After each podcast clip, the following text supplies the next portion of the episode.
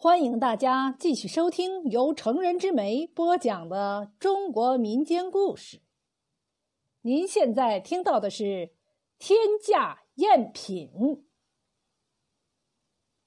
石怀三是一个老装裱师，年轻的时候曾在北京荣宝斋当过学徒。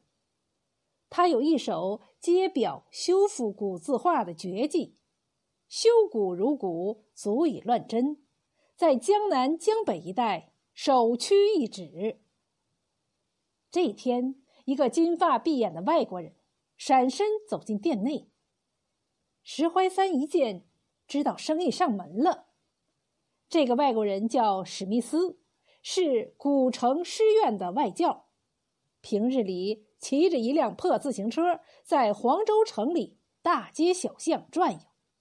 喜欢淘一些古玩宝贝，与石怀三打过几次交道。不一会儿，楼下的伙计就把史密斯带到楼上。他手里拿着一个长长的青布包，毕恭毕敬的放到了石怀三面前的书案上。史密斯说：“他今天听说青云街上有户人家在拆旧房子的时候，在山墙下面。”拆出一口木箱，等他赶过去的时候，里面的金银珠宝早就给人买走了，只剩下这幅烂画，他就买了下来，想请石怀三帮他装裱一下。原来前不久，九江发生了一场百年未遇的地震，一衣带水的古城黄州也受到了波及，青云街上的一些百年老屋、文物古迹。坍的坍，塌的塌。可这一震，却给黄州的古玩市场震出了商机。青云街上的居民们，不是在这里拆出了青花瓷瓶，就是在那里拆出了玉石菩萨。一时间，引得一些文物贩子像苍蝇一样在这里流连忘返。石怀三一听，赶紧拿起一块干净的手帕。擦了擦手，小心翼翼的捧着青布包，来到阁楼一侧宽大的工作台前，慢慢的打开包裹，展开画幅。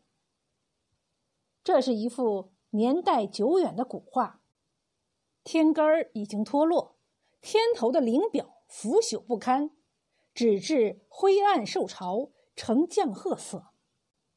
五尺见方的画心。皴裂起翘，锈迹斑斑。画上画着一轮满月，几枝寿眉，几块乱石，错落有致。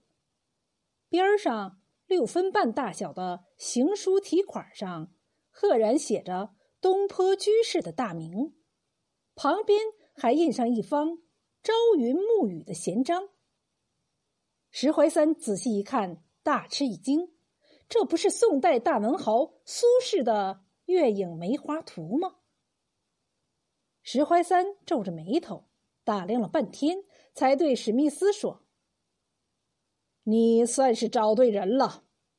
这幅画年代太久，毁损太重，如今世上没几个人能裱的。不过，我的价钱你是知道的，每方五千。”我五两万五，要表就表，不表拉倒。史密斯听了，咬咬牙说：“两万五就两万五，什么时候来取？”这一天傍晚，史密斯如期来到报缺堂，石怀三正坐在阁楼窗户下的太师椅上，一边听着京剧名段《玉堂春》，一边。闭目养神。史密斯上前正想询问，石怀三摆了摆手，用手指了一下左侧的墙上。史密斯抬头一看，惊得合不拢嘴巴。只见墙上挂着一幅宋式装裱，天头颇广的《月影梅花图》，中间的画心白如老玉，水渍点滴不留。起皱皴裂的部分，被研磨的浑然一体，看起来根本不像新裱的，俨然就是一幅古意盎然的老画。如果不是先前见过原画，还真不敢相信就是那一副酥糟糟的破东西。史密斯欣喜若狂，禁不住竖起大拇指，连声说：“老爷子，好手艺！”治。说着，连忙从背包里掏出两大半百元大钞。店里的伙计小心翼翼的把画取了下来，卷好，交到史密斯手上。正当他准备转身下楼之时，石怀三睁开了眼睛，起身关掉了唱机，说：“史密斯先生，留步。”史密斯连忙将一只已经伸到门外的脚抽了回来。石怀三从旁边的博古架上拿下一个暗红色的画匣，递到史密斯的手中，淡淡的说：“这个画匣是老红木做的，也值个万八千的，就送给你吧，全当一点补偿。我石某人收你两万五。”于心有愧呀，因为这幅画不是苏轼的真迹，而是别人临摹的老仿头。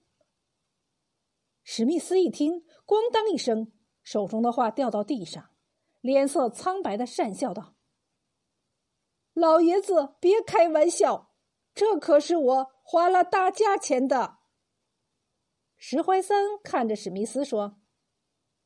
我虽然不懂书画，但我一生都与他打交道，也算半个行家。如果不是因为我曾经装裱过一幅舒适的真迹，连我都看不出来。史密斯身子一软，一屁股就坐在地上，浑身冷汗直冒。他为了强买这幅画，一下子给了人家二十万。这时，石怀三却冷冷的对他说：“如果你按照我说的去做，或许还有一条出路。”说完，他就把史密斯拉了起来，引到窗前，指着对街不远处一家叫聚宝斋的古玩店，低沉的说：“你就把这幅画卖给聚宝斋的周金德。”这老东西这一阵大发了，你不仅能大赚一笔，也算帮我报一箭之仇。我也要让他倾家荡产，血本无归。原来在青云街上有三个业内翘楚，一个就是抱缺堂的石怀三，一个就是江宝斋的周金德，还有一个。是搞文物鉴赏的，叫王从周。年轻的时候，三个人关系好的割头换颈，被人称为黄州城里的岁寒三友。可是后来因为一些误会，现在他们的关系势同水火，这在黄州城里尽人皆知。史密斯听了，将信将疑的问。周老板可是行家，难道他就看不出来？石怀三冷冷一笑，哼，这个你就大可放心。周金德这个人对金石玉器是行家高手，可对书画却只懂皮毛。这幅画虽然是假的，可临摹的人。深得苏轼画风的真传，况且我装裱这幅画用的绫是北京瑞福祥的古绫，用的纸是宣州白玉轩的老纸，谅他周金德看不出来。史密斯一听，真是喜出望外，连忙捡起画放入画匣中，感激涕零的对石怀三连声道谢。转身就咚咚咚的下楼去了，在青云街转悠了一圈就撇身走进了聚宝斋。聚宝斋的老板周金德和几个伙计正在盘点架子上的古董，正准备打烊关门。见史密斯走来，赶紧放下手中的活计，上前拱拱手，笑容可掬地说：“史密斯先生是来买货还是来卖货？”史密斯没有接过他的话，而是神秘兮兮的扭头四处打量。周金德一见就猜出他一定有好货出手，见人多眼杂，不肯轻易露底，便连忙命伙计关上大门，把史密斯请进后面的密室。